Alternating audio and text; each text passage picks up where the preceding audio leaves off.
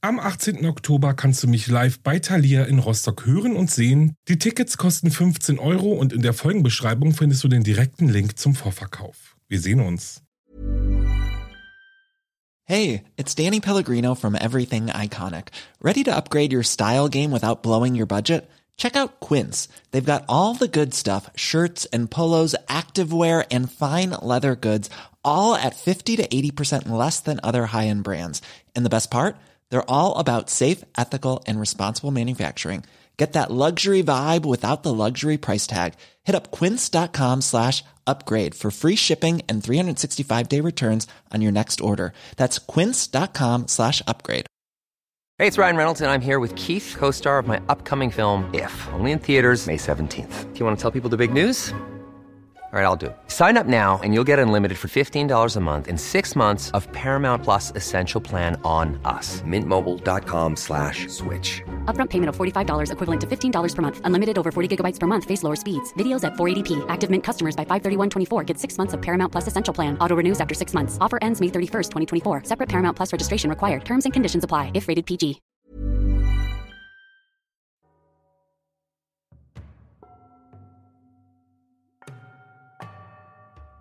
Hallo und herzlich willkommen bei Wahre Verbrechen. Das ist mein Podcast. Ich bin Alex und ich freue mich sehr, sehr, sehr, sehr, sehr, dass ihr eingeschaltet habt. Hallo auch an alle, die zum ersten Mal dabei sind. Ich hoffe, ihr bleibt noch ein wenig. Und ja, wo soll ich anfangen, außer bei dem Fall? Haha. Ja, sorry. Es gibt tatsächlich Hörer und Hörerinnen, die völlig abgenervt von meinem Intro sind. Könnt ihr das verstehen? Also ich nicht. Deswegen gibt es an dieser Stelle auch erstmal ein ganz großes Dankeschön, ein ganz langgezogenes Dankeschön an euch alle für eure lieben Nachrichten, Bewertungen, dafür, dass ihr mir auf Instagram folgt und natürlich diesen Podcast abonniert habt, auf welcher Plattform auch immer.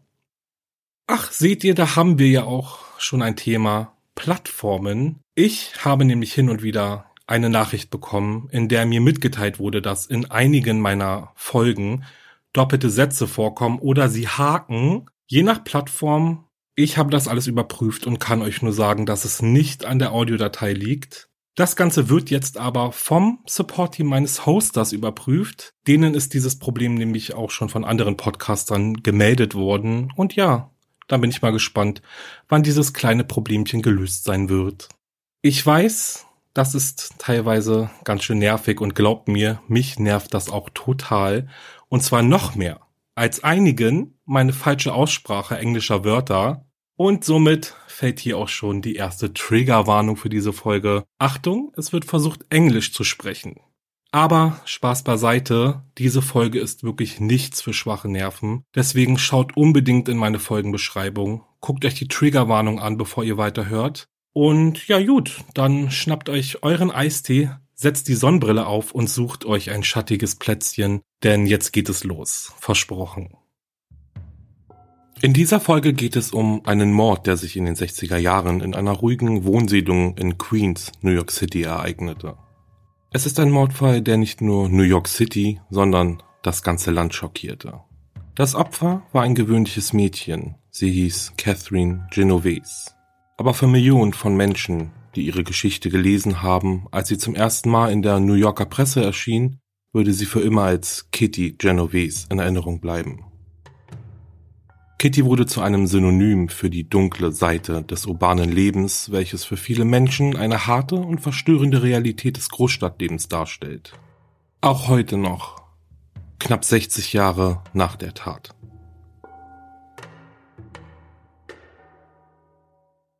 Catherine Kitty Genovese wächst als ältestes Kind von Rachel und Vincent Genovese in Brooklyn, New York auf. Sie ist eine kontaktfreudige, wortgewandte und interessierte junge Frau, die sich für Geschichte und Politik interessierte. Ihre große Leidenschaft aber war lateinamerikanische Musik und Tanz. Ihr Vater gründete in den 40er Jahren die Ray Rich Coat and Apron Supply Company, ein Geschäft für Mäntel und Schürzen, welche er an Groß- und Kleinunternehmen verkaufte. Das Unternehmen lief eher mittelmäßig, dennoch reichte es, um seine Familie zu versorgen und seinen Kindern zu ermöglichen, eine gute Schulausbildung zu genießen. Im Jahr 1954 schloss Kitty erfolgreich ihr Studium an der Prospect Heights High School ab und stand noch im selben Jahr vor einer wichtigen Entscheidung. Ihre Mutter Raquel wurde in unmittelbarer Nähe ihres Zuhauses Zeugin einer Schießerei. Dieses Erlebnis änderte für sie und ihre Familie alles. Vincent und Raquel hatten fünf Kinder. Ihnen sollte es gut gehen, besser als ihren Eltern, und sie sollten sicher aufwachsen. Kurz nach dem Vorfall entschieden Vincent und Raquel New York City zu verlassen und nach New Canaan, ein ruhiger Vorort in Connecticut, zu ziehen, um so der großen Bedrohung der unruhigen Großstadt zu entkommen. Kitty ist zu diesem Zeitpunkt gerade 19 Jahre alt. Sie ist jung, neugierig und voller Pläne. Vor allem aber liebt sie New York. Die Stadt, die niemals schläft, befindet sich im Aufbruch. Kitty kann jetzt noch nicht gehen. Also entscheidet sie sich, alleine zurückzubleiben. Sie wollte einfach mehr vom Leben. Kitty will reisen und die Welt kennenlernen. Vielleicht geht sie irgendwann auch mal in die Politik und später, wenn sie ihre Erfahrungen gesammelt hat, da möchte sie gemeinsam mit ihrem Vater in New Canaan ein italienisches Restaurant eröffnen. Seit ihrem Studium arbeitet Kitty in einer Bar, um ihren Lebensunterhalt zu bestreiten. Jetzt, wo ihre Eltern weg waren, musste sie noch mehr arbeiten. Doch das war okay. Im Jahr 1963 zieht sie gemeinsam mit ihrer Freundin Mary Ann Zilonko nach Queens. Die Freundinnen mieten sich eine kleine Wohnung im zweiten Stock eines Geschäftshauses in der Austin Street im Stadtteil Kew Gardens. Kew Gardens ist eine ruhige Wohnsiedlung und Kitty hatte es von hier aus auch nicht allzu weit zu ihrer Arbeit. Mittlerweile ist sie Barmanagerin im Eve's Eleventh Hour Club, einer kleinen beliebten Bar in der Jamaica Avenue etwa acht Kilometer von ihrem neuen Zuhause entfernt. Fast jeden Abend fuhr sie mit ihrem kleinen roten Fiat zur Bar und wieder zurück. Das Auto gab ihr ein Gefühl der Sicherheit, denn trotz dessen, dass Kitty in New York aufgewachsen ist und sich dem Stadtleben durchaus gewachsen fühlt, hat sie Schwierigkeiten damit, in der Nacht allein und zu Fuß unterwegs zu sein. Und ich denke, das kann man nachvollziehen. Ich bin ja auch Urberliner und auch ich meide nachts gewisse Abkürzungen und stecke mir zum Beispiel auch nur einen Kopfhörer ans Ohr, wenn ich nachts allein unterwegs bin. Ich fühle mich dann einfach sicherer, wenn ich das Gefühl habe, mitzubekommen, was um mich herum passiert. Oder aber ich habe zu viele True Crime Podcasts gehört. Aber kommen wir mal zurück zu Kitty. Sie ist eine junge Frau, die durch ihren Job oft bis in die frühen Morgenstunden arbeitet und zu einer Zeit Feierabend hat, wo selbst eine so große Stadt wie New York City verlassen wirkt. Wenn sie mal frei hat, dann besucht sie ihre Familie in New Canaan. Kitty weiß, wie sehr sich ihre Eltern um sie sorgen und umso mehr genossen sie also die Zeit, die sie zusammen hatten. Bei ihrer Familie konnte sie abschalten und einfach Catherine sein. Kittys Bruder Vincent erinnert sich, die Stadt war ein Teil von ihr und New Canaan war ein anderer. Es ist 3.15 Uhr am Morgen des 13. März 1964, als Kitty ihren roten Fiat auf dem Parkplatz der Long Island Railroad parkt. Die Nachbarschaft ist friedlich, die Fenster der umliegenden Wohnhäuser sind dunkel, alle schlafen schon friedlich. Und auch Kitty freut sich auf ihr Bett. Endlich kann sie die Beine hochlegen und die Anstrengungen des Tages vergessen. Vom Parkplatz aus sind es etwa sechs Meter bis zu ihrer Wohnung. Der Spitzname Kitty war eigentlich nie Catherine Genovese Spitzname. Der Name wurde ihr von der Presse gegeben. Kitty kennt man im ganzen Land, genauso wie die Tat, die hinter dem Namen steckt. Es ist ein Verbrechen, das heute genauso schockiert wie damals. Es ist ein Verbrechen, bei dem es nicht nur einen Täter gibt, sondern noch viele andere, die sich dessen überhaupt nicht bewusst sind. Als Kitty aus dem Auto stieg und die Wagentür verschließt, bemerkt sie im Augenwinkel eine Gestalt in der Dunkelheit, die mit schnellen Schritten auf sie zukam. Sofort steigt Panik in der Jungfrau auf. Sie dreht sich um und rennt in Richtung ihres Wohnhauses. Es sind nur wenige Meter, wenn sie das Haus erreicht hat, dann ist sie in Sicherheit. Die Gestalt in der Dunkelheit ist ein Mann, der ein Messer in seiner Hand hält. Er beschleunigt seine Schritte, um die junge Frau einzuholen. Kitty rennt so schnell sie kann. An der Ecke Austin Street und Le Fer Boulevard steht ein Notruftelefon, welches direkt mit dem nächsten Polizeirevier verbunden ist. Zum Telefon oder weiter direkt in die Wohnung? Eine Frage, die sie sich vielleicht gestellt hatte. Doch der Mann holt die zierliche Frau ein. Mit einem Sprung auf sie zu reißt er sie zu Boden und sofort fängt er an, seinem Opfer das Messer mehrmals in den Rücken zu stoßen. Er hat mich erstochen. Hilfe, bitte helft mir. Kittys Schreie halten durch die Nachbarschaft. In den umliegenden Wohnhäusern gingen Lichter an. Ihre Schreie wurden gehört. Jetzt wird ihr geholfen. Irene Frost erinnert sich, es gab einen weiteren Schrei. Einige Stockwerke höher öffnete Robert Moser sein Fenster und beobachtete den durch eine Laterne schwach beleuchteten Kampf. Dann ruft er, hey, lass das Mädchen in Ruhe. Es wirkte. Kittys Angreifer lässt von ihr ab und verschwindet in die Dunkelheit. Sie lag noch immer auf dem Boden, schwer verletzt, schob sich zu einer Hauswand und setzte sich langsam auf. Die Lichter in der Nachbarwohnung gingen eins nach dem anderen wieder aus.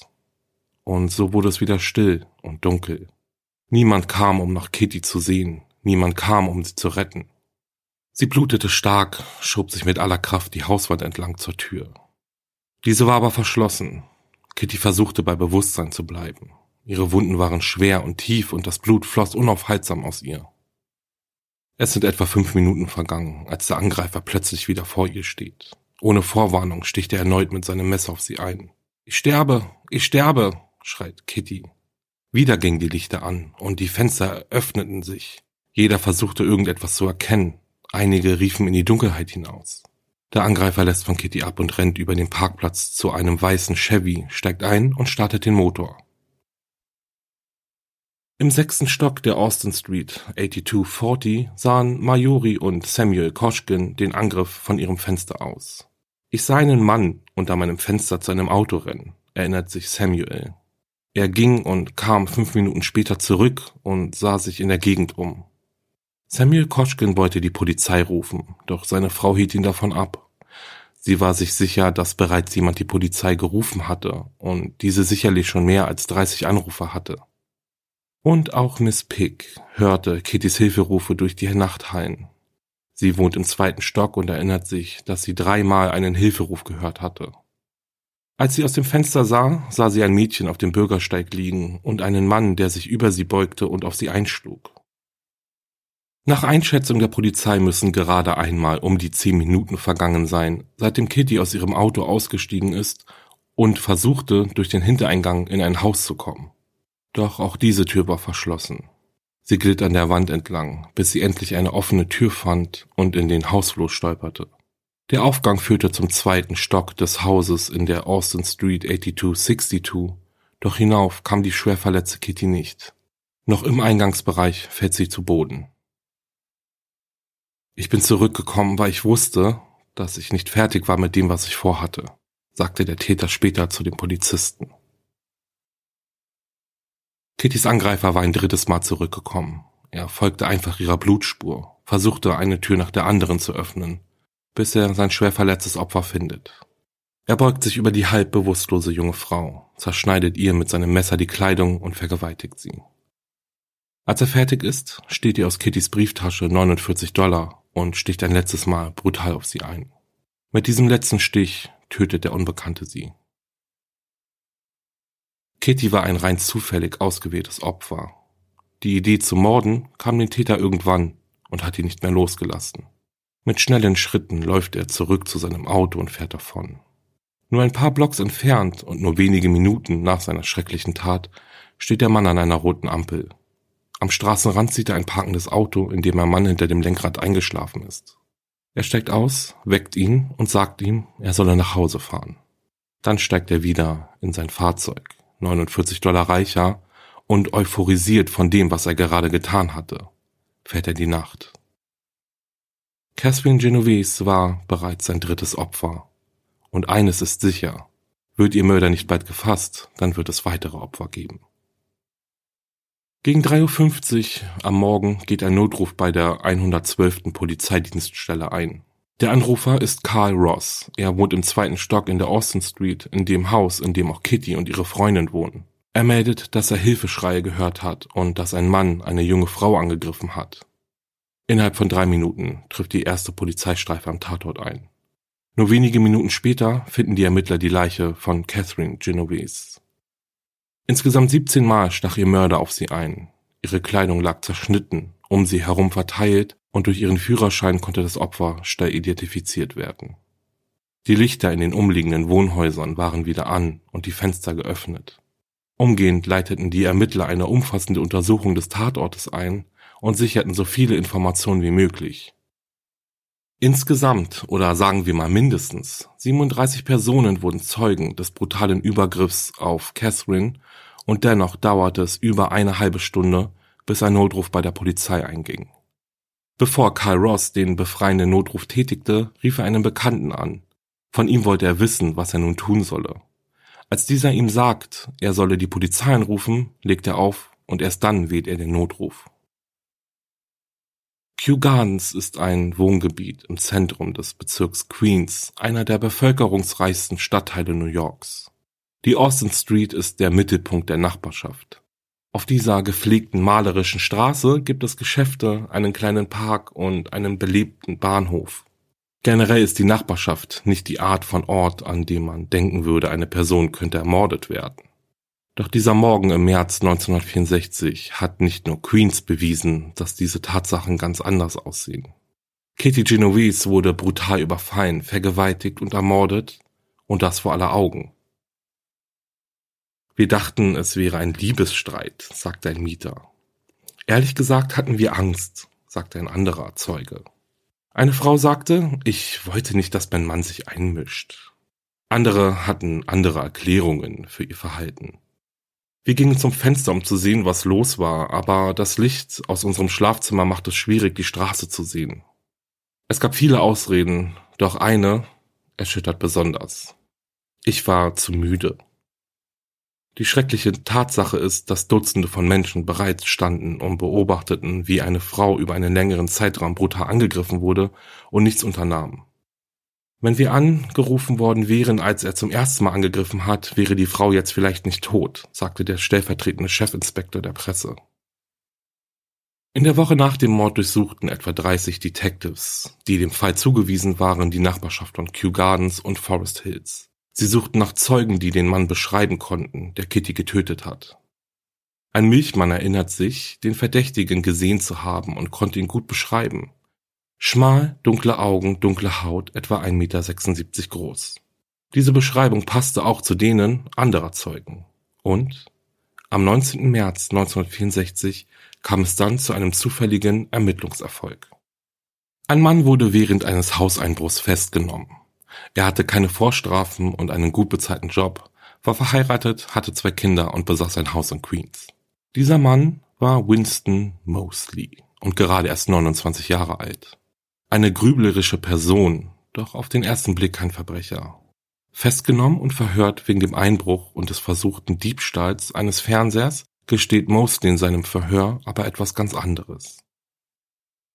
Er war es, der Kitty Genovese am 13. März getötet hat. Er war es auch, der die 15-jährige Barbara Kralik am 20. Juli 1963 und die 24-jährige Annie Mae Johnson am 29. Februar getötet hatte. Interessant ist, für den Mord an Barbara Kralik saß bereits schon jemand im Gefängnis. Der 18-jährige Alvin The Monster Mitchell war ein Bandenmitglied, welcher für seine Brutalität gefürchtet wurde. Mosley entlastete ihn nun. Er bestand darauf, für alle drei Morde verantwortlich zu sein. Sein Opfer, Annie Mae Johnson, tötete er mit mehreren Schüssen. Ich habe ihr in den Bauch geschossen. Ich habe die Waffe nachgeladen und ihr wieder in den Bauch geschossen, sagte er zu den Polizisten. Wie wahr aber ist Mosleys Geständnis? Die Autopsie von Johnson hatte die Todesursache als Stichwunde von einem scharfen Gegenstand wie einem Schraubenzieher oder einer Pfeile aufgeführt. Aufgrund von Mosleys Geständnis wurde die Leiche exhumiert und eine zweite Autopsie wurde durchgeführt. Mit Hilfe von Röntgenaufnahmen dann entdeckten die Gerichtsmediziner sechs Kugeln in Johnsons Körper, wovon vier geborgen werden konnten. Bei der Ermordung der 15-jährigen Barbara Kralik lagen Blutspuren vor. Es gab aber noch keinen zuverlässigen Test, mit dem die DNA identifiziert werden konnte. Mosley war jedoch in der Lage, Details zu liefern, die den vorhandenen Beweisen entsprachen. Diese Entdeckung der Kugeln und das vermeintliche Täterwissen verliehen Mosleys Aussage enorme Glaubwürdigkeit. Und so konzentrierten sich die Ermittler nun voll und ganz auf ihn als Täter in allen drei Fällen. Und auch Mosleys Anwalt bestätigte in einer Pressekonferenz, dass er Mosleys Aussagen glaube. Es gibt so viele Dinge, die nur der Mörder wissen konnte, sagte er. Mosley gestand aber nicht nur die Morde, sondern auch diverse Angriffe auf Frauen. Er selbst sagt, er habe viele vergewaltigt und ausgeraubt. Er habe auch Dutzende Einbrüche begangen und wurde letztendlich bei einem festgenommen. In seinem Verhör gab Mosley auch ein interessantes Detail zu seiner Psyche bekannt. Dr. Oscar Diamond führte einige psychologische Tests durch, um Mosleys Gerichtbarkeit zu überprüfen. Während ihrer gemeinsamen Sitzungen gestand Mosley dann, dass er keine Nervenkitze verspürte, wenn er lebende Frauen vergewaltigte. Der Prozess gegen Winston Mosley wurde am 8. Juni 1964 eröffnet. Obwohl er sich ursprünglich nicht schuldig bekannte, änderte sein Anwalt Sidney G. Sparrow das Plädoyer im letzten Moment in nicht schuldig wegen Wahnsinns. Da Mosley den Detectives bereits ein unterschriebenes Geständnis vorgelegt hatte, in dem genau beschrieben wurde, wie er den Mord begangen hatte, blieben der Verteidigung nicht viele Optionen. Viele der Details des Mordes, die veröffentlicht wurden, wurden aus dem schriftlichen Geständnis abgeleitet. Und es schien schon fast lächerlich für den Angeklagten, sich für nicht schuldig zu bekennen. Mosley wurde von einem staatlichen Psychiater für gesund erklärt und musste sich somit der Gerichtsverhandlung stellen. Vier Bewohner des Viertels Kew Gardens sagten bei dem Prozess aus. Eine von ihnen war Miss Pick. Sie sagte aus, sie habe Catherine Genovese auf der Straße liegend gesehen. Das arme Mädchen stand langsam auf und ging zum Parkplatz. Ich hörte zwar Hilferufe, konnte sie aber dann nicht mehr sehen. Robert Moser sagte aus, er habe den Angreifer angeschrien, der dann weggelaufen sei. Ich brüllte, hey, was machst du? Er sprang auf und rannte wie ein verängstigtes Kaninchen ganz schnell weg. Aber es war Mosley selbst, der dem vollbesetzten Gerichtssaal sowohl Drama als auch Abscheu verlieh. Er sagte am Morgen des 11. Juni 64 aus.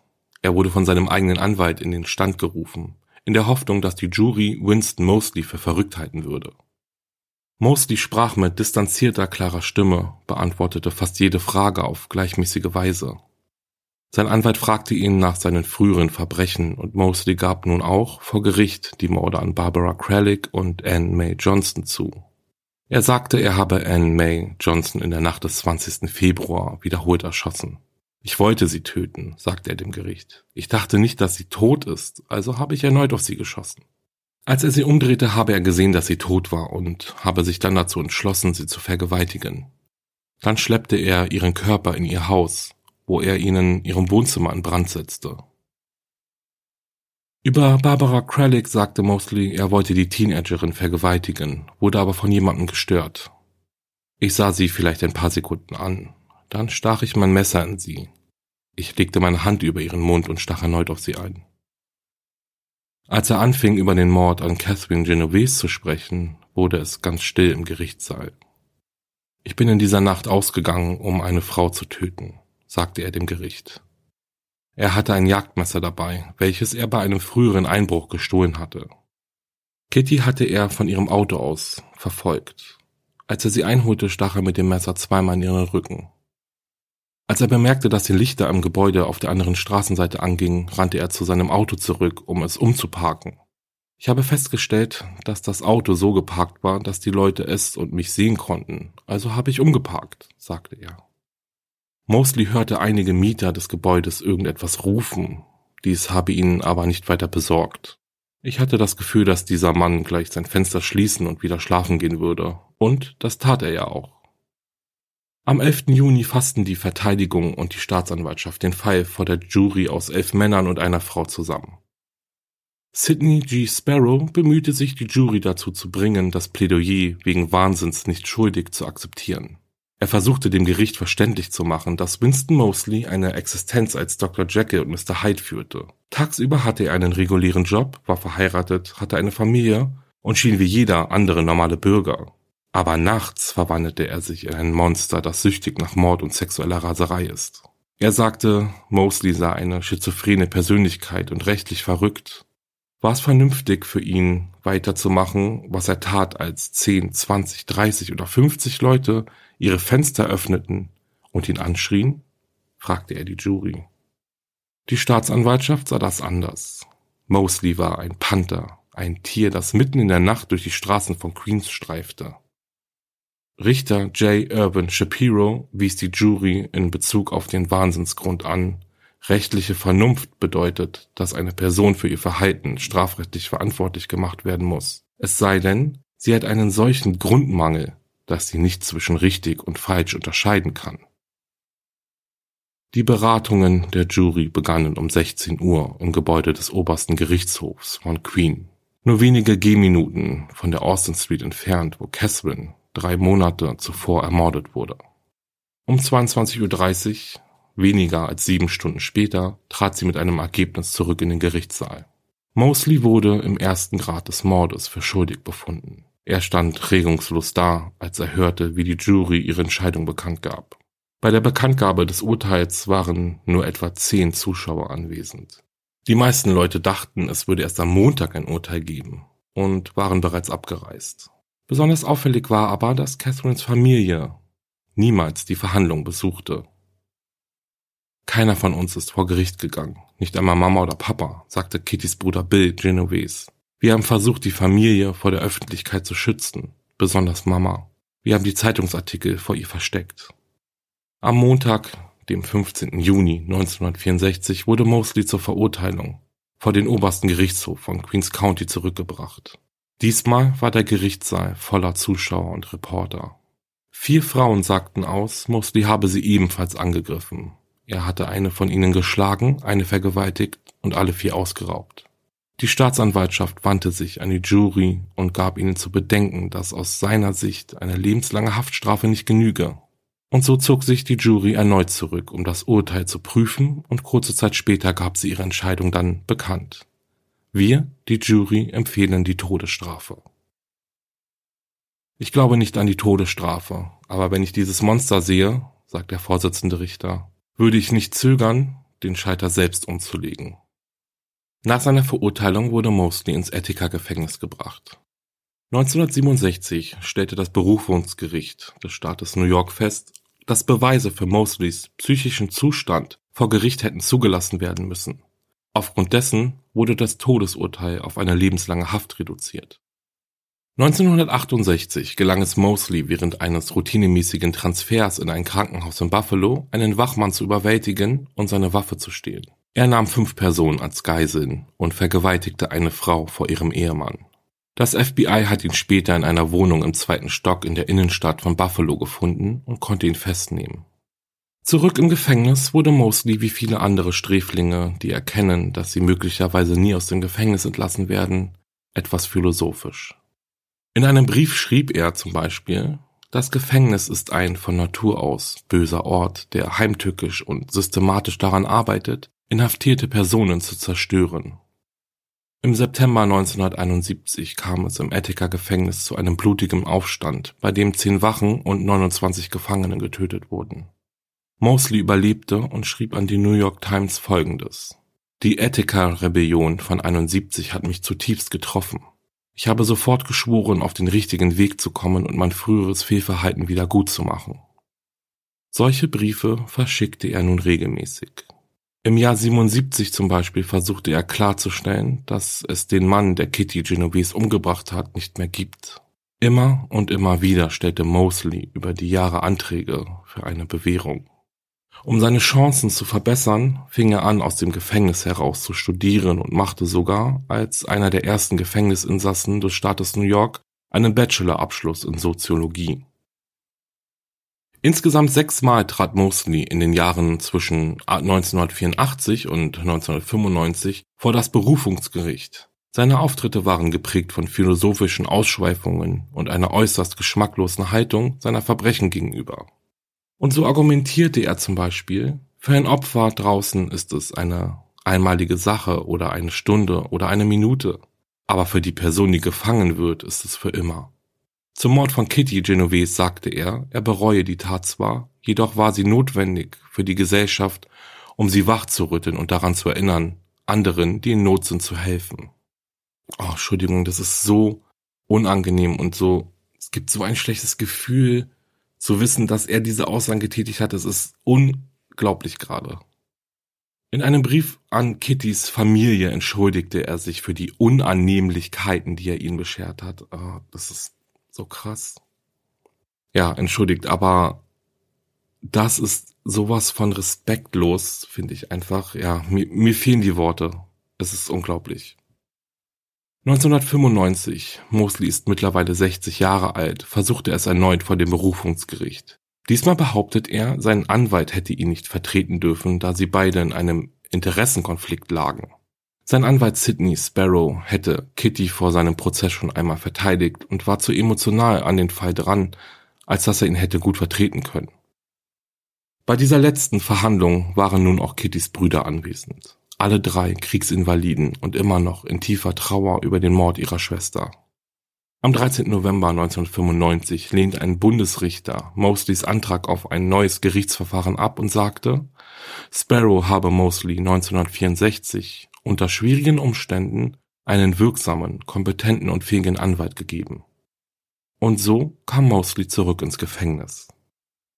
Bis zu seinem Tod im Jahr 2016 war Winston Mosley in der Great Milos Correction Facility, einem Hochsicherheitsgefängnis im Bundesstaat New York, inhaftiert. Für Familien von Mordopfern schließt sich ein Fall niemals. Es ist fast 60 Jahre her seit dem Mord in Kew Gardens, aber in vielerlei Hinsicht ist es für diejenigen, die Caspin liebten, wie als wäre es gestern gewesen. Von Zeit zu Zeit ruft die Presse immer noch die Familie Genovese an. Über die 38 Zeugen hat die Familie wenig zu sagen. Es ist schockierend, unsere Schwester hätte gerettet werden können, sagte Kittys Bruder Vince in einem Interview. Ich weiß nicht einmal, wer sie sind. Ich wollte mit keinem von ihnen sprechen. Die Zeugen und die Versäumnis in der Nacht des 13. März 1964 Maßnahmen zu ergreifen, werden niemals vergessen werden. Der Mord an Catherine Genovese wurde in die umfangreiche psychologische Datenbank der menschlichen Verhaltensforschung aufgenommen, um untersucht, analysiert und in Klassenzimmern auseinandergenommen und in Lehrbüchern für Hochschulen beschrieben zu werden. Aber diese Entwicklung beabsichtigt keine Missachtung ihres Todes. Ihr Fall symbolisiert die Korruption des modernen Stadtlebens, ein Leben, in dem jeder zu ängstlich oder zu egoistisch ist, um einem anderen Menschen zu helfen, ein Leben, in dem der Wert des Humanitarismus vergessen wurde, beschreibt Professor Helen Benedict von der Columbia University. 1964 gab es hunderte von Morden in New York City, um die 9360 Morde in ganz Amerika. Ein zufälliger Mord auf der Straße war keine große Neuigkeit. Die New York Times berichtet von dem Mord an Kitty Genovese nur in einem kurzen Absatz. Am 27. März 1964 veröffentlichte die New York Times dann aber den Artikel 37 Who Saw Murder Didn't Call the Police von Martin Gansberg, wobei man sagen muss, dass der Artikel wahrscheinlich eher 38 Who Saw Murder Didn't Call the Police heißen müsste, denn eigentlich waren es 38 Zeugen. Der Artikel setzte sich zwar mit dem Mord an Kitty auseinander, vielmehr aber mit der Tatsache, dass es so viele Zeugen gab, die das Verbrechen beobachtet haben, keiner aber dem Opfer zur Hilfe kam. Dieser Artikel löste eine riesige gesellschaftliche Diskussion über Zivilcourage aus und half dabei, dieses schreckliche Verbrechen zum einen niemals zu vergessen und zum anderen niemals wieder passieren zu lassen. Mit der entfachten Diskussion zum Thema Zivilcourage begann eine lange Zeit der Analyse und Selbstbewertung. Warum sollten sich zivilisierte Menschen von einem anderen Menschen abwenden, der dringend Hilfe benötigt? Als die Einzelheiten des Mordes bekannt wurden, wurde klar, dass das Opfer hätte überleben können, wenn einer dieser Zeugen einfach die Polizei gerufen hätte. Eine rechtzeitige medizinische Behandlung hätte Catherine Genovese das Leben retten können. Über allem stand die Frage des Warums. Warum hat niemand geholfen? Waren die Zeugen etwa kaltherzig? Einige Psychologen machten das Fernsehen für das traurige Verhalten in Kew Gardens verantwortlich. Anfang April 1964 sagte der Psychiater Ralph S. Benny, das Fernsehen sei zumindest teilweise schuld. Wir unterschätzten den Schaden, den diese Bilder dem Gehirn zufügen. Die unmittelbare Wirkung kann eine Wahnvorstellung sein, die einer Art posthypnotischer Suggestion entspricht. Die Zeugen waren verwirrt und gelähmt von der Gewalt, die sie von ihrem Fenster erlebten, erklärte er. Sie waren fasziniert von dem Drama, von der Handlung und dennoch nicht ganz sicher, ob das, was stattfand, tatsächlich geschah. Diese Erklärung passte genau zu dem, was einige Zeugen der Polizei gesagt hatten. Sie behaupteten, als sie die Tat mit ansahen, stellten sie sich vor, es sei ein Streit zwischen Mann und Frau oder Freund und Freundin. Keiner glaubte wirklich, dass sie Zeugen eines echten Mordes waren. Wir dachten, es sei ein Liebesstreit, sagte ein Zeuge. Ein anderer Nachbar sagte, ich dachte, es wären Kinder, die Spaß hatten. Andere hingegen beschwerten sich über die Aufmerksamkeit der Medien und sagten, die Presse habe die Nachbarschaft schlecht aussehen lassen. Diese Dinge passieren jeden Tag auf der ganzen Welt. Dr. Karl Menninger, ein weltbekannter Psychiater und Gründer der Menninger Klinik in Topeka, Kansas, sagte Folgendes. Die öffentliche Apathie gegenüber Verbrechen ist selbst Ausdruck von Aggressivität. Menschen wenden sich aus verschiedenen Gründen ab, einschließlich ihres Wunsches, sich nicht einzumischen. Die Ermordung von Kitty Genovese wurde bald zum Symbol für alles, was mit der modernen Gesellschaft, insbesondere in Städten, nicht stimmte. Ab April 64 druckten die New Yorker Zeitungen eine Reihe von Geschichten, in denen die Apathie der Bürger hervorgehoben wurde. Eine Geschichte, die am 8. Juni in den Daily News erschien, erzählte von einem verstörten Mann, der auf einem zehnstöckigen Vorsprung eines Broadway-Bürogebäudes saß. Als die Polizei versuchte, den Mann zu beschwichtigen, versammelte sich eine große Menge auf der Straße und sang Spring, spring. Als der Mann schließlich von der Kante gezogen wurde, hatte die Menge die Polizei laut ausgebuht. Dr. Iago Galston, ein New Yorker Psychiater, sagte, ich würde dies der Verwirrung der Großstadt zuordnen, in der wir leben, was die Nähe sehr schwierig macht und zur Entfernung des Einzelnen von der Gruppe führt. Aber sind die Menschen in Großstädten wirklich apathischer, kälter und gleichgültiger als in ländlichen Gegenden? Oder ist das Kitty Genovese Syndrom ein Hinweis auf die Gesellschaft als Ganzes? Und hier kommen wir mal zum sogenannten Bystander-Effekt. Diese Theorie spekuliert, dass mit zunehmender Anzahl von Umstehenden die Wahrscheinlichkeit abnimmt, dass ein Umstehender einem anderen hilft. Infolgedessen vergeht zusätzliche Zeit, bevor jemand Hilfe von außen für eine Person in Not sucht. Eine andere Hypothese ist die Diffusion of Responsibility. Dies ist einfach eine Abnahme des Gefühls der persönlichen Verantwortung, das man in Gegenwart vieler anderer Menschen empfindet. Je mehr Zuschauer es gibt, desto weniger verantwortlich fühlt sich der Einzelne. In Fällen, in denen während eines Notfalls viele Personen anwesend sind, ist es viel wahrscheinlicher, dass eine Person einfach nichts unternimmt. Auf den Fall der 37 oder 38 Zeugen würde dies also im Wesentlichen bedeuten, die Zeugen fühlten sich nicht verpflichtet zu handeln, weil es so viele andere Zeugen gab. Jeder hatte das Gefühl, dass der andere Zeuge etwas tun würde. Die sozialpsychologische Forschung stützt die Annahme, dass Catherine Genovese eine bessere Überlebenschance hätte, wenn sie in Gegenwart nur einer Zeugin oder eines Zeugen angegriffen worden wäre. Eine interessante Theorie ist auch diese. Einige lehnten das Helfen als natürliche Erweiterung der städtischen Umwelt ab. Für Menschen, die in Mittelamerika oder Kleinstädten lebten, war die Reaktion der Zeugen auf den Genovese-Mord ein Symbol für das hektische Leben in Städten wie New York. Für sie sind Bürger in einer großen Metropole nicht bereit, einem bedürftigen Fremden zu helfen, obwohl viele Großstädter dem nicht zustimmen würden. Stanley Milgram, einer der führenden amerikanischen Forscher damals in der Sozialpsychologie, schrieb in The Nation, der Vorfall in Kew Gardens ist zum Anlass für einen allgemeinen Angriff auf die Stadt geworden. Doch von der Soziologie mal weg konnten und können viele andere die Reaktion der Zeugen nicht verstehen. Wenn sie sich in ihren Häusern in der Nähe von Telefonen befinden, warum sollten sie Angst haben, die Polizei zu rufen? sagte Lieutenant Bernard Jacobs von der NYCPD. Und das ist eine gute Frage, oder? Die Polizei erhielt jedoch auch viel Kritik für diese Aussage. So steht zum Beispiel in einem anonymen Brief an eine Zeitung, haben Sie jemals etwas bei der Polizei gemeldet? Wenn Sie dies tun würden, würden Sie wissen, dass die Beleidigungen und Misshandlungen durch verärgerte, ungehorsame Polizisten ausgesetzt sind. Eine weitere häufige Beschwerde war die Schwierigkeit, das örtliche Polizeirevier überhaupt zu erreichen. 1964 gab es keine universelle Telefonnummer wie bei uns die 110. Das heißt, ein Anrufer musste die Nummer in seinem Revier wählen und manchmal ging der Anruf woanders hin. Und da kommen wir mal zu einem positiven Outcome aus dieser ganzen Geschichte, wenn man das überhaupt so sagen darf. Der Mord an Kitty Genovese wurde zu einem entscheidenden Faktor und leitete die Etablierung der universellen Notrufnummer 911 ein.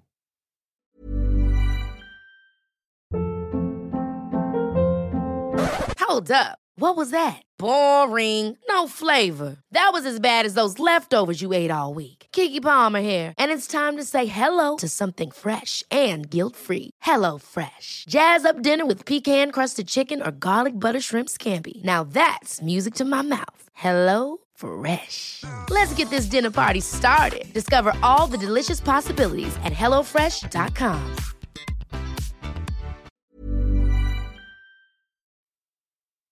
Und das war's mit dem heutigen Fall. Also ich bin ehrlich gesagt, mm, mir fehlen die Worte. Ich bin, ich weiß gerade gar nicht, wo ich anfangen soll. Deswegen der Reihe nach.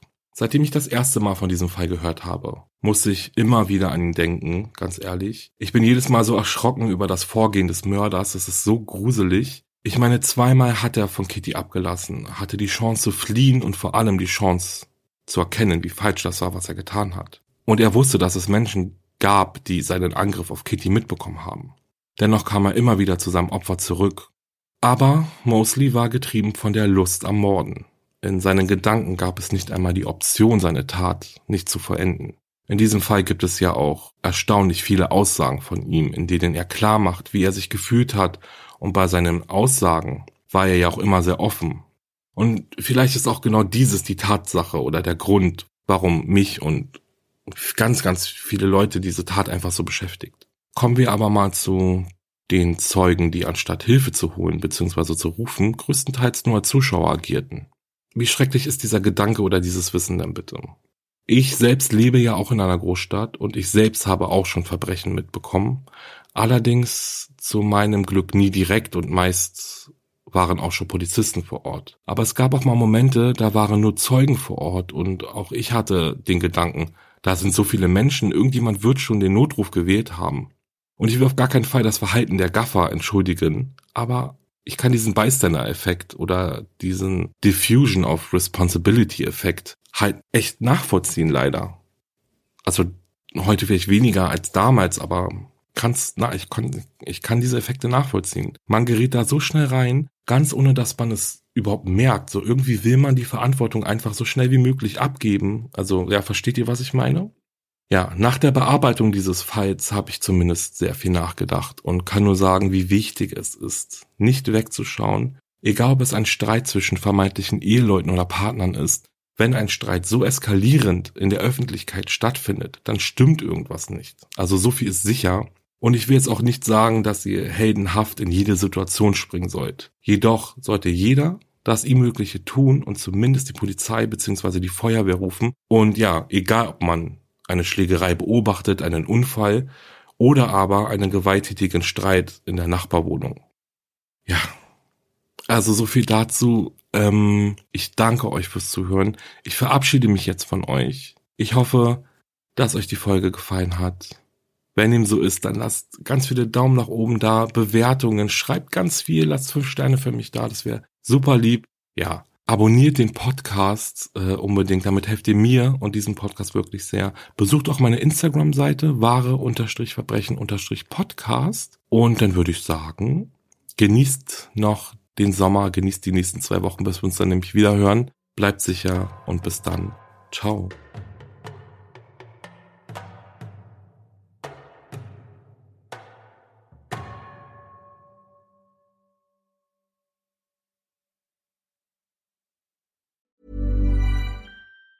Ever catch yourself eating the same flavorless dinner three days in a row? Dreaming of something better? Well, HelloFresh is your guilt-free dream come true, baby. It's me, Kiki Palmer. Let's wake up those taste buds with hot, juicy pecan-crusted chicken or garlic butter shrimp scampi. Mm. Hello Fresh. Stop dreaming of all the delicious possibilities and dig in at HelloFresh.com. Let's get this dinner party started.